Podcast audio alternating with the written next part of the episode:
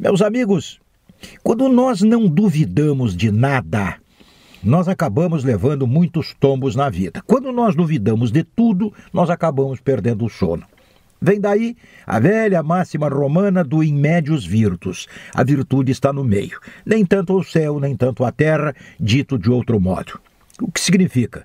Não acreditar em tudo, desconfiar de algumas coisas e se orientar com os pés no chão.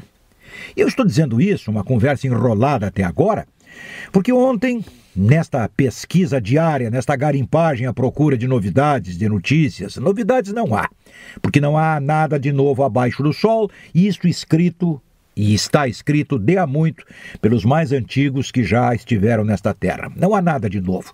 Tudo se repete, mudando-se apenas o nome, o endereço, o CPF, a cifra, a cifra do dinheiro roubado, isto e mais aquilo. Mas novidade não há.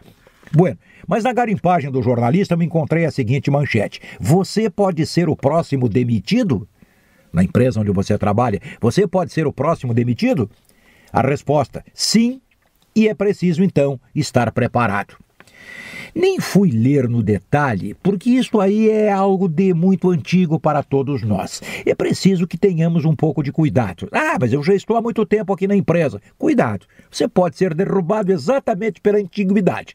Porque a antiguidade mesmo que o camarada não ganhe aumentos reais de salário, isto é, aumentos acima da inflação, acima do dissídio, mas você ganha o dissídio todos os anos. E o dissídio, depois de 4, 5, 6, 8, 10 anos na empresa, o vai fazer ganhar um salário bem acima da média dos iniciantes. E as empresas não estão dispostas a pagar mais altos salários. O que acontece? demissões e contratações de pessoas ganhando muito menos. Então é preciso que estejamos atentos. Não é nos preocuparmos o tempo inteiro, mas também não darmos moleza.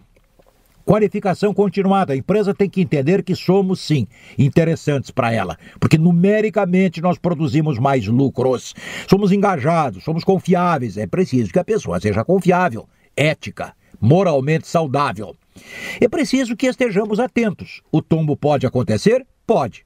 Mas será um pouco mais difícil em relação aos que se desatentam e acham que são imortais com carteira assinada. Coitados dos que pensam assim. Agora, esta atenção, esta preocupação, vale para o casamento. Sabe, estou casado já há 10 anos. Cuidado, companheiro, companheira.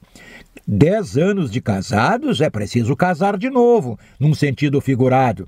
Por favor, por gentileza, olhe, não se incomode, isto, mais aquilo. Gentilezas, cortesias. Um modo diferente e continuado de conquistá-la, de conquistá-lo. Isto vale para as amizades de um modo geral, é certo, mas no casamento de modo muito especial. Porque senão, de repente, mesmo com muito tempo de casa, você pode acabar acordando no meio da rua, demitido entre aspas, num divórcio que você não podia imaginar, se achando o machinho da corte ou então a dengosa do shopping. Cuidado! Se o namoro não continuar, a exemplo do que deve acontecer na empresa, se o namoro com um trabalho não for contínuo, o divórcio pode estar logo ali, na primeira porta. Demissão ou divórcio propriamente dito. Os espertos sempre souberam disso. É isso e até a próxima.